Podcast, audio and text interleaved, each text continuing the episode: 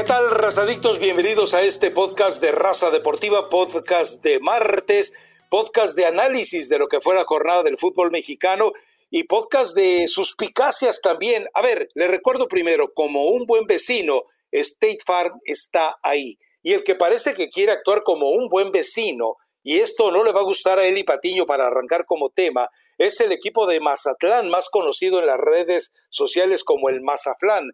Después de que había dado una gallarda pelea al equipo de Ranchuca, se habían colocado 3-3, el partido eh, tuvo dimensiones, ya sabe usted, cuando dos equipos pelagatos se enfrentan, normalmente dan buenos espectáculos. Esto pasó entre Pachuca y Mazatlán, pero el desenlace es totalmente eh, impensable. Aparece Víctor Guzmán, aparece con el perdón de solo Dios sabe quién, y en el cual se lo consiguieron, lo platicábamos el viernes pasado y de ahí todo el mundo se colgó, le consiguieron el indulto con tal de que anduviera de chivato, de chismoso, de soplón. Bueno, pues entra a la cancha, marca el gol, Pachuca le gana 4-3 al Mazatlán y uno se pregunta, ¿y si el Mazatlán deja de ser un buen vecino y de repente va y, se queja y dice, hey, a mí dame constancia de que Víctor Guzmán podría jugar? Eh, dame constancia de que la Guada, el TAS y la FIFA estaban totalmente de acuerdo y no solamente eh, la Comisión Nacional de Antidopaje, que pues ya sabemos que no existe desde el punto de vista tan estricto de que no hay un laboratorio antidopaje reconocido a nivel mundial, certificado a nivel mundial por parte de nadie. A ver, Elizabeth Patiño, explícame eso. Uy, ¿por qué yo lo tengo que explicar si los que tienen que dar explicaciones son otros organismos correspondientes y que siguen sin decir absolutamente nada? Primero saludar a toda la banda que se une a descargar el, podcast, el podcast de raza de martes. Recuerden, estamos los martes porque todavía la gente no se acostumbra a que hay dos podcasts por semana, todos los martes y para hablar de la jornada que acaba de terminar. En este partido, ¿en serio te gustó, Rafa? Porque fue más plagado de errores, ¿no? Era un desastre en defensa. Pero fue divertido tanto Tuzos como Mazatlán.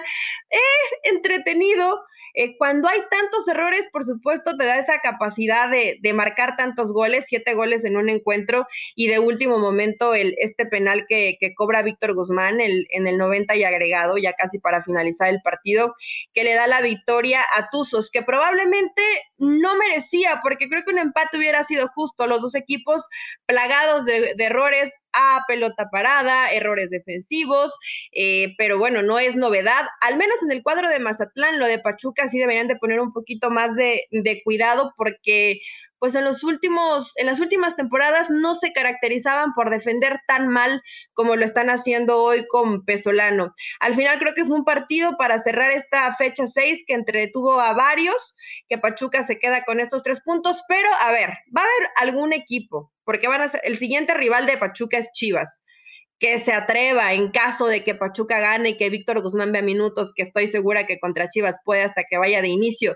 que diga, a ver, vamos a investigar Vamos a, los archivos que nadie conoce aún. ¿Qué pasó con la prueba B de Víctor Guzmán? ¿Quién le dijo que ya podía jugar? Eh, ¿Crees que alguien se atreva, Rafa? Me parece que esto va a pasar así, ¿eh? Se va a terminar el Guardianes 2020 y nadie va a decir absolutamente nada. Yo no sé hasta cuándo le dure este discursito a, Grupo Pachuca y a Víctor Guzmán de que él ya está completamente libre de culpa y puede jugar, ¿no? Sí, aquí a final de cuentas también hay que revisar algo, es decir, eh, todo este eh, toda esta farsa en torno a Víctor Guzmán tiene el aval de la Federación Mexicana de Fútbol, tiene el aval de la Liga MX. Es decir, es evidente que lo que de, la forma en la que deben haber conciliado esto, más allá si se hizo dentro de los, terrenos, de los terrenos legítimamente eh, válidos, bueno, a final de cuentas, la Federación Mexicana de Fútbol y la Liga MX dieron el visto bueno. Entonces ya jugó Víctor Guzmán, eh, Chivas se ha quedado callado la boca, los otros equipos también se han quedado callados la boca, no hay ninguna eh, situación, la comisión disciplinaria no le hicieron caso, o sea, ni la pelaron, vamos, ni siquiera le avisaron que ya iba a regresar eh, Víctor Guzmán, se enteró a través del grupo Pachuca, pero bueno, a mí me gustó el partido, a ver, eh, eh, habrá diferentes tipos de, juegos de fútbol, pero este partido, si lo quieres ver, fue como una exhibición eh, una parodia del, futbolística del Chavo del Ocho. Es decir, jugamos a ver quién se tropieza con la cáscara de plátano con mayor frecuencia y eso te divierte, Eli. Es decir, no eh, ¿sabes qué? Me parece con que ya te graduaste de entrenadora, te entra una ceremoniosa forma de ver al fútbol que no encaja, Eli, ¿eh? la verdad.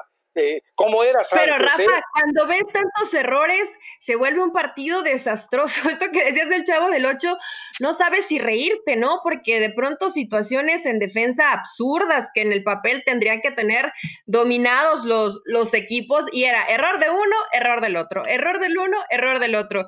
Y no se veía realmente que, que algún equipo estuviera dominando porque realmente estaban más a la espera de que el rival se equivocara para tratar de, aprovecharlo. Este Pachuca que te puedo decir, honestamente no me convence. Pesolano tendrá sus argumentos. Dijo que los primeros 35 minutos es lo mejor que ha tenido eh, su Pachuca en, este torneo Guardianes y desde hace rato. Hay que considerar que enfrente tienes a Mazatlán y que te da demasiadas facilidades, pero bueno, al parecer eh, en el caso de Mazatlán, Aristeguieta, Sansores, Huerta, el caso de Rocha que ya estaba ahí, el caso de Mendoza que ya estaba ahí en este equipo antiguo de Morelia, pues empiezan a acordar más o menos a, jugar bien, ¿no? Pero van a seguir los errores en defensa y Pachuca en medio campo dejando solo al, burrito Hernández va a seguir sufriendo demasiado. Me da un poco de pesar por delanteros mexicanos como, como de la Rosa, que le han dado mm, bastantes oportunidades y termina por no rendir y seguramente con ese puesto pues se va a quedar Leo Ramos, ¿no? Porque ingresa y, pone esa posibilidad de gol. Entonces, eh, lástima que no den más tiempo para jugadores mexicanos, pero que además pues no te estén rindiendo conforme a lo que tienen en su desempeño en, el partido. Pero estos dos, mira, solamente porque pueden calificar 12, o porque van a tener la, la posibilidad 12 de meterse a la fiesta grande, creo que Pachuca podría meterse, porque de otra forma eh, el equipo de, Tuzos va mal. Imagínate, si Mazatlán te hizo la vida imposible, tienes que, que reflexionar en qué te estás equivocando, ¿no? Todos sabemos lo importante que es tener a alguien de confianza que esté ahí cuando lo necesitemos. Claro, ese buen vecino es State Farm. Cuando se trate de seguro de auto y hogar, consulta a un agente de State Farm ellos te brindarán un servicio personalizado y te ofrecerán seguros a tu medida. Seguro coincidirás conmigo en que las personas hacen la diferencia. ¿No es cierto? Por eso, contacta ahora mismo a un agente llamando al 1-800 State Farm. Hablemos claro, como un buen vecino. State Farm está ahí. Definitivamente. Bueno, y vamos con los equipos eh, que normalmente ya no hablemos de grandeza, hablemos de repercusión populachera. Eh, el Guadalajara le tunde el Chepo de la Torre y el Chepo de la Torre eh, se coloca momentáneamente hasta de líder del torneo, después ya lo alcanzaría la realidad y sería rebasado por Cruz Azul. El América sigue prácticamente causando decepción, sobre todo de orden defensivo, a pesar de que Miguel Herrera eh, reiteradamente dice que tiene un plantel completo y redondo. Bueno, nos queda claro que no. Pero vayamos primero con el caso de Cruz Azul, porque sobre todo este martes, muy, eh, muy temprano, de manera totalmente innecesaria, yo creo que hasta obsoleta, precipitada, e inoportuna, eh, el, el, grupo Cruz Azul como cooperativa, como cementera, como agrupación, da a conocer que ellos están totalmente al margen y están manejándose en un orden absoluto en el manejo del equipo de fútbol. Esto ocurre porque se dicta una nueva orden de aprehensión contra, eh, contra Guillermo Álvarez Cuevas y contra su hijo Robin. Y que, bueno, entonces con todo este escenario pretenden calmar las aguas. Pero queda claro que si Cruz Azul ya vivió los peores momentos de agitación extracancha ya en este momento lo que está haciendo el equipo, insisto, desde aquel momento en que echan prácticamente a patadas del vestidor a Marco Garcés y también, no, perdón, sí, a Marco Garcés y a, no, a Víctor Garcés, Marco es el otro, a Víctor, Marco es el bueno, entre comillas, Víctor Garcés es el cuñado incómodo. bueno, cuando echan, Exactamente. Cuando echan a Víctor Garcés y el equipo se apodera de, del manejo interno, entonces las cosas empiezan a funcionar bien. Pero lo de Cruz Azul bien ante un Atlético de San Luis que quiso dar otra sorpresa y también más adelante espero que me expliques lo de tu ídolo Alex Diego, que porque Querétaro le había dado a Cruz Azul y al América, eh, son, son técnicos y equipitos del montón, Eli. Eso es lo que Mi son. ídolo, ¿en, qué momento yo puse a Alex Diego como ídolo?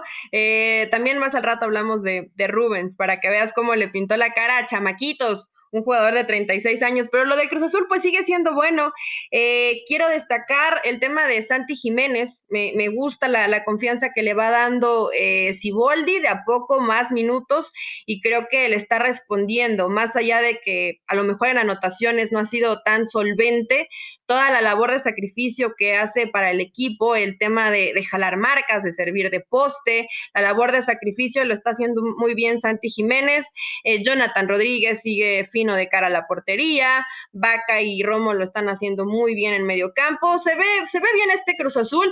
Ahora, Rafa, San Luis falla dos penales, eh, de pronto hay errores que no te puedes explicar. Lo de Quiroga que tuvo ahí una frente al arquero que la falla de manera inexplicable, porque este hasta hace no mucho era líder de goleo, de goleo individual del torneo mexicano. Entonces, medio intenta San Luis. No, no, no fue muy superior Cruz Azul, pero fue presente en momentos puntuales que terminaron marcando la diferencia.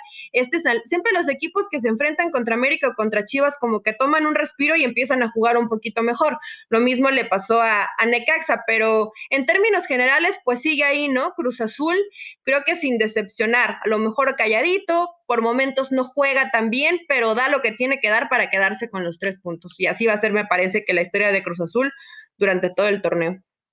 Sí, así es, de acuerdo totalmente contigo.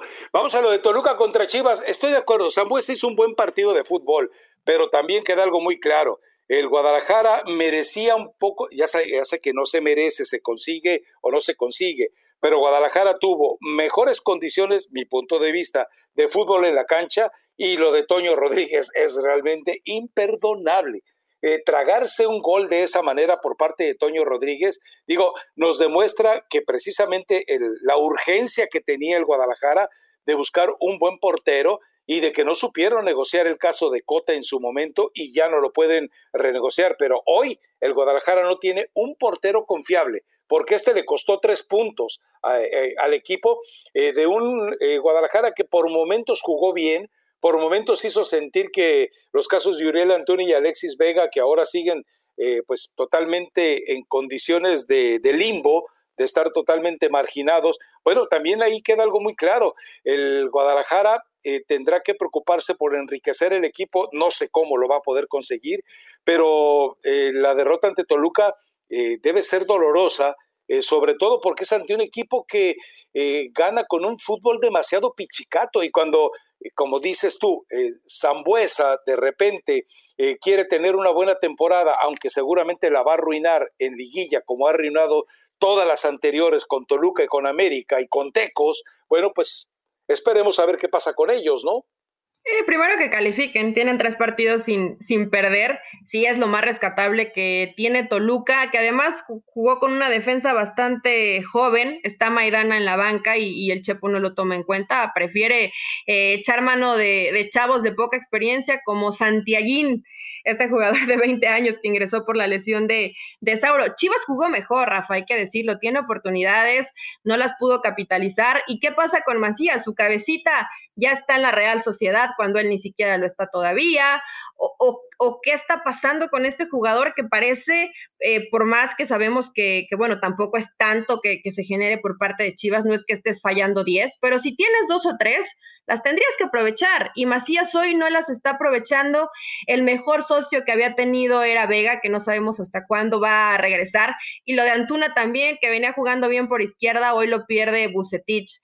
En la disciplina tienen que ser mucho más estrictos Guadalajara, porque además estos dos ya habían tenido problemas similares, ¿no? De, de, fiestas, de situación de redes sociales y siguen cayendo en los mismos errores. O les vale un pepino lo que les dice Ricardo Peláez y, compañía, o de plano si son demasiado tontitos, ¿no? Y creen que en realidad no va a haber ningún tipo de, de repercusión. Chivas tiene que andar más fino al momento de definir eh, y en defensa tampoco lo veo tan solvente. Todos dicen que se vaya a la banca, Toño. ¿Y es mejor Gudiño? ¿Te da garantías Gudiño si es titular? Creo que no. Al final dicen, es que no es culpa de Peláez, Luis Fernando Tena estaba empecinado en que Toño Rodríguez era el arquero titular. creo que todos sabíamos que de tener a un Rodolfo Cota, a Toño Bagudiño, pues hubieras tratado de buscar que Cota hubiera regresado a Chivas, que era lo que tanto quería Cota y que el Grupo Pachuca estaba dispuesto a negociarlo.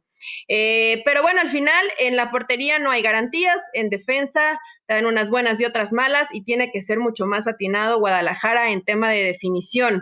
¿Cuándo regresarán Antuna y, y, el caso de Vega? No sabemos. O tú ya sabes, Rafa, no sé cuántos partidos sea indefinido, si hasta que acabe el torneo, si dos o tres partidos, si cuando los jugadores muestren un poco más de disciplina, no sé. Ahora, en el caso de, eh, estos dos jugadores, a ver, en el caso de, Antuna, lo que me estaban platicando es que ya está con segundo strike sin bolas. Es decir, eh, primero el contrato se ve afectado un 25%. El siguiente, eh, la siguiente indisciplina, que ya es la segunda, es el 50% del contrato el que se ve afectado. Y en el caso de una tercera indisciplina, se viene la rescisión de contrato en la cual el Guadalajara permanece como dueño de su carta, pero deja de pagarle. Es decir, le rescinde el contrato, le sigue perteneciendo, pero de acuerdo al convenio que firmó Antuna y el resto de jugadores, él pierde todo derecho de pago. O sea, sí es una situación eh, bastante complicada y pues sí, no, hay otra manera de explicarlo, están tontitos. Precisamente me estaban informando que el Chicote Calderón había destrozado un, un Camaro recién que llegó a Guadalajara y que resulta que el abogado que le escondió, que hizo desaparecer el carro y que hizo desaparecer el caso, eh, incluso de Ministerio Público, bueno, pues toda esa situación, toda esa situación, eh, eh, no, no la conoce, no la ha podido comprobar Chivas, pero de comprobarla, entonces también estaría con dos tarjetas amarillas y la roja pues sería hasta la tercera ocasión. O sea, sí están tomándose medidas drásticas. Vamos a ver hasta dónde eh, encuentra la capacidad de resolverlo eh, de manera inmediata, pero la crisis ahí está para el equipo del Guadalajara, ¿no? Eh, fácil, fácil no va a estar. Qué lástima que los jugadores de pronto no entienden. Y les pasa a los jugadores de Guadalajara y de, bueno, de Chivas y de Atlas. Yo sé que la vida nocturna en, Guadalajara es atractiva, que tienes ¿Por qué sabes? porque no es la primera vez que, que, sucede, Rafa, y tendría que aprender un poco, y lo mencionábamos al inicio del podcast, lo que le pasó a Víctor Guzmán, jugadores completamente desubicados, que creen que el mundo lo tienen en, en una mano y, y, se equivocan una y otra vez y otra vez. ¿Y qué tiene que pasar? Que te detecten algo negativo para dejar de seguir jugando. Una, imagínate lo que hablas que destrozó un auto un accidente fatal, eh, que tú pierdas la vida, matar a alguien más, como ya hemos visto también casos, o sea, no hay que tomarlo a la ligera realmente, y además que estos antecedentes, sobre todo el caso del Chicote Calderón, de Antuna desconozco, de Vega también, pues ya se sabía que, les gusta la fiesta, que no son tan disciplinados, tendría, tendría que haber mucho más llamada de atención y poner un enfoque especial en estos jugadores. Sí, definitivamente. Es decir, eso solamente se soluciona de, una manera, con energía, con mano dura. No se puede tener una muñeca frágil ante semejantes casos de indisciplina. Por lo pronto, eh, lo que están haciendo, y me parece muy bien, es Uriel Antuna y Alexis Vega se van a trabajar eh, a doble sesión.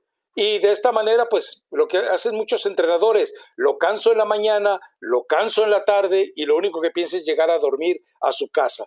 Entonces, si eso es lo que tienen que hacer y van a seguir trabajando, porque hoy, lo, hoy tuvieron que entrenar a doble sesión, es decir, este martes, y que no le queda de otra al equipo del Guadalajara, porque si no, si se le trepan a las barbas, ahí sí va a empezar a sufrir este equipo. Bueno, y volvió a aparecer el fuera piojo, la directiva le vale, eh, obviamente, eh, incluso alguien soltó por ahí que le iba a dar un jalón de orejas a Miguel Herrera. Bueno, eh, sabemos que Emilio Azcárraga no es de jalón de orejas. Lo mucho que hará es decirle a Santiago Baños, oye, eh, pues ¿qué está pasando? Esto y esto y esto, ok, dale, no hay problema. A final de temporada sí hablamos de que se consiguió y que no, pero la realidad es que hoy Miguel Herrera resulta que tiene que eh, recurrir a un jugador que ya había dado de baja, a pesar de que había tenido una eh, buena temporada, para tratar de solucionar esto. A mí me parece que ya es una situación de emergencia, digo, porque lo de Bruno Valdés,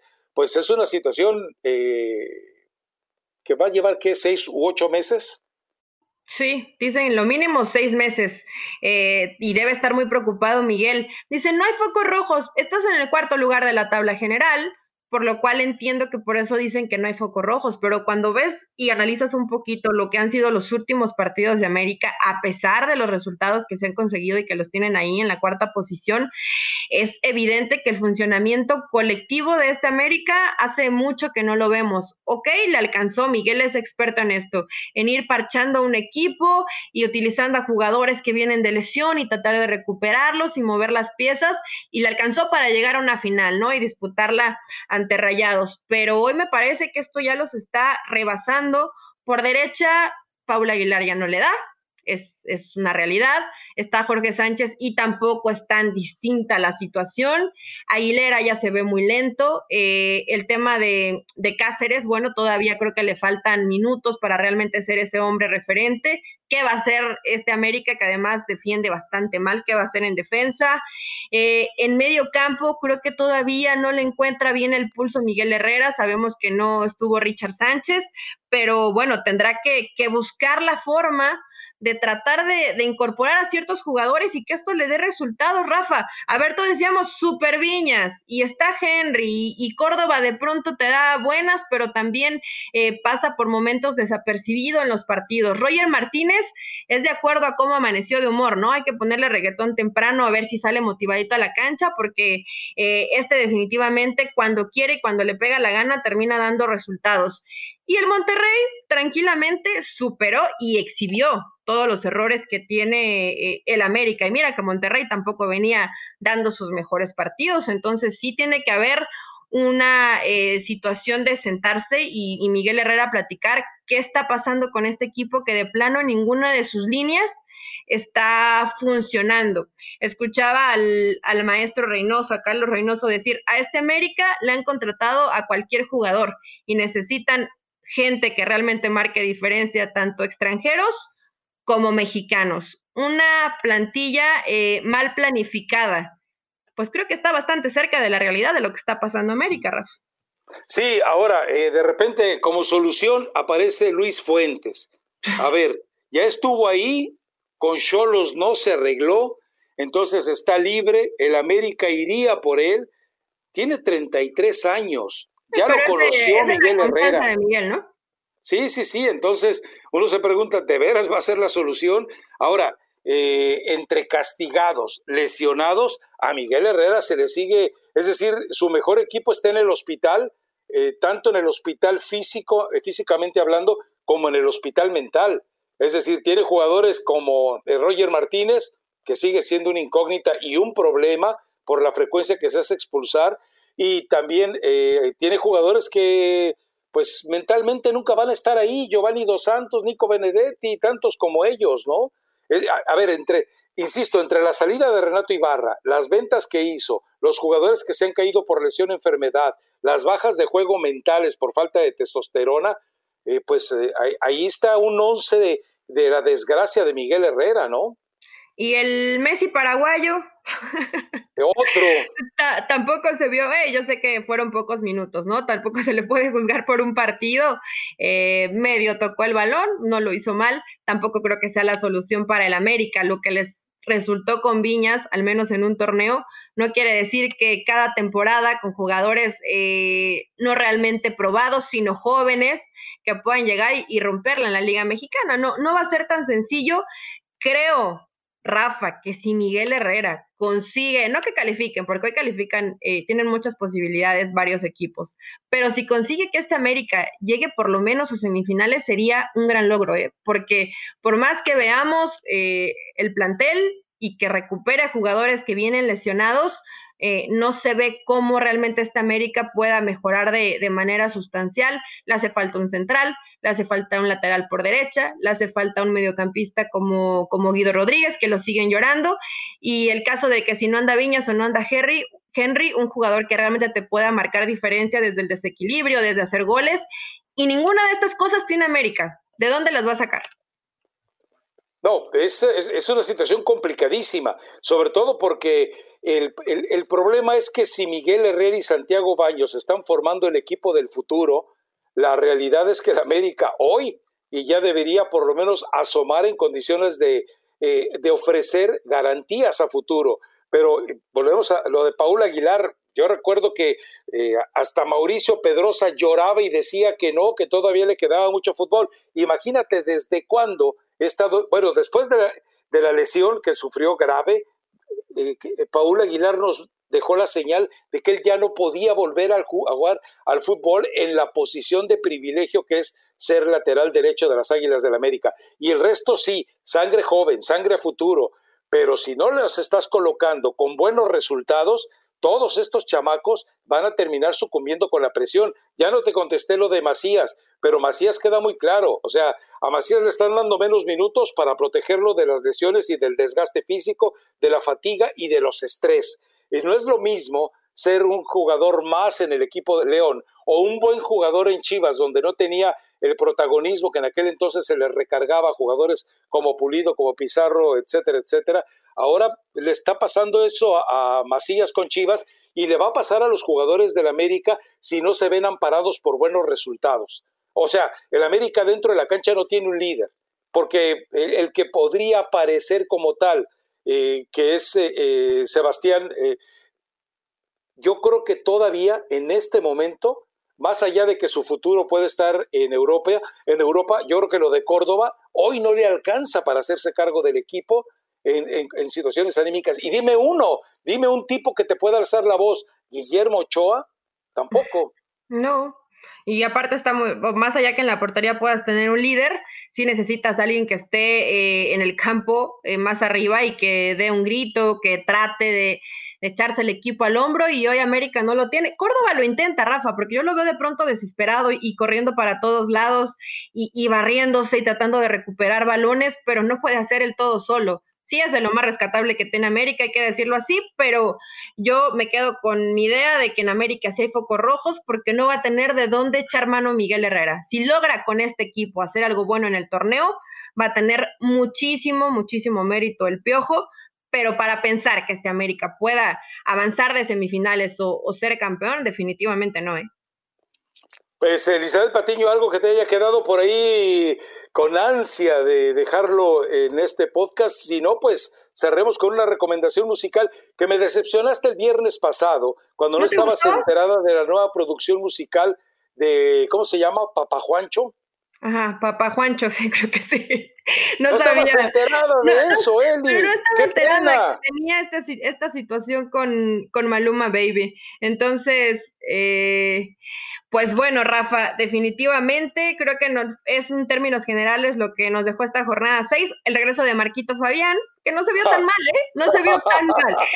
ojo, no se vio tan mal. León no da un, muy buen partido. Eh, raro ver este tipo de, acciones en León donde por lo general el, equipo de Nacho Ambriz juega bien, pero eh, Marquito Fabián trae ganas ya no es eh, a lo mejor el ya ves que decía, todos podemos cambiar, entonces pues puede que ahora sí en el Juárez termine, termine resultando. Y sabes qué me, me distraje por un segundo por el tema Messi, porque nos están diciendo que Messi se va y se va y que ya comunicó que se va, ¿se va realmente del Barcelona? Pues ya eh, según las versiones que llegan desde Argentina, más que de la misma eh, Ciudad Condal, es en ese sentido que él ya le notificó al, Barcelona que quiere salir. Ah, pero ojo con algo, entre quiero salir y salir, hay todavía muchos escenarios por discutir, ¿no? Pero él en su contrato tiene esta posibilidad, Rafa, que de forma, eh, si se llega a un acuerdo mutuo, él podía rescindir su contrato en el momento que él quisiera, a pesar de que le quedaba un año, ¿no? Yo recordaba que esta, e, este, e, esta cláusula venció en mayo hasta el mes de mayo, cuando todo era eh, color de rosa para el Barcelona, iba de líder en la liga, tenía prácticamente todo resuelto al Ten Napoli, él era feliz al lado de Luis Suárez, todo era muy hermoso. Bueno, en aquel entonces él guardó silencio y la cláusula vencía en mayo. Si en mayo él no decía me voy de manera unilateral, ya tenía que condicionarlo con los 700 millones de euros de la cláusula eh, de rescisión. Pero en este momento, eh, insisto, en, mayo él no dijo nada, porque era el mundo perfecto para Lionel. Vamos a ver, el tiempo irá determinando eh, si a final de cuentas entre me quiero ir e irse, hay todavía un pequeño pasito, ¿eh? Es decir, que, porque las versiones son esas. No, Messi le notificó al Barcelona que se quiere ir. ¿Ok? ¿Te quieres ir? Dime cómo te quieres ir. No, pues quiero irme siempre y cuando eh, eh, eh, dejen a Bartomeu, pero si sacan a Bartomeu me quedo. O sea, ese pequeño pasito ya no lo va a dar. Y Joan Laporta, curiosamente, ha salido este mismo martes también a hacer declaraciones en el sentido de que, acusando a Bartomeu, Bartomeu quiere, ojo, ojo, catalanes, Bartomeu quiere vender a Messi. Es decir, el aporte está listo para saltar como, eh, como fiera en acecho, como hiena sobre carroña, en el escenario que está dejando totalmente abierto Bartomeu. Y, e, insisto, lo leo así, que dice, eh, me quiero ir, que son las versiones que aparentemente llegan desde Argentina, no de Cataluña, ojo, eh, pero que son las más insistentes en el sentido de que Messi se va y que a final de cuentas, bueno, pues sí sería una alerta eh, y vale la pena, obviamente, que, que lo platiquemos así, ¿no? Claro, pues que vayan a checar eh, todos los detalles en ESPN, bien lo señalas, desde Argentina sale esta versión, aún eh, obviamente tendrían muchas cosas que desarrollarse, probablemente él se quiera ir, sería situación de arreglar el tema contractual y muchas otras cosas más, ¿no? Y después, ¿quién va a tener esa cantidad de dinero? Hay varios para pagarle a, a Messi, hay varios en el fútbol europeo y sería... Eh, digo, tarde que temprano tenía que llegar, pero creo que las formas y después de todo lo que pasó, eh, sería triste que jugadores como Messi, como Suárez, que ya es un hecho que se va, pues terminen por salir de esta forma, porque hubiera sido, eh, creo que mucho más grato, sobre todo para la afición del Barcelona, ver, ver a Messi salir de forma triunfal, ¿no? Y no irse de esta situación después de un 8-2, después de lo que pasó en Champions, de que tampoco se quedan con la liga, pues sí te cambia el panorama. Sí, y yo insisto, a ver, eh, la cláusula eh, eh, caducaba en, mayo. Si en mayo él no abría la boca, pero la gente que está respaldando legalmente a, Messi le dice, sí, pero acuérdate que la temporada no concluyó en mayo ni en junio, sino que la temporada concluyó debido a la pandemia meses después. Entonces hay una laguna ahí de orden legal. Ahora, la otra es que la cláusula aparentemente contempla que Messi no puede volver a jugar en Europa Estamos hablando de toda una serie de, versiones que están surgiendo eh, cuando lo, el único que puede poner fin a esto es Messi. Y yo creo que se pasó el tiempo para ello. Hay que esperar, pero bueno, que se queden ahí al pendiente. Recomendación, es que no sé si esta ya la recomendamos, pero es de banda, Rafa, y es a través del vaso, porque como vi que la traían bien pegada Antuna y Vega y la estuvieron ahí cantando con pomo en mano, pues que los chivermanos se unan para, para escucharla, porque recuerden que es martes de banda, viernes de reggaetón, y estoy buscando ingresar a uno que otro género musical, a ver si a la gente le, le va gustando, y bueno, estaremos al pendiente de todas las novedades de la última hora de Messi, a ver qué pasa con Messi y su futuro, sí o no, en el Barcelona. Bueno, ya, ya escuchó usted, Eli Patiño incursionará en el tango. Ave María. Mucho tango es el que se hace en el fútbol mexicano. como para agregarte a ti. Elizabeth Patiño, muchísimas gracias. Buen día. Chao, igual. Hasta luego.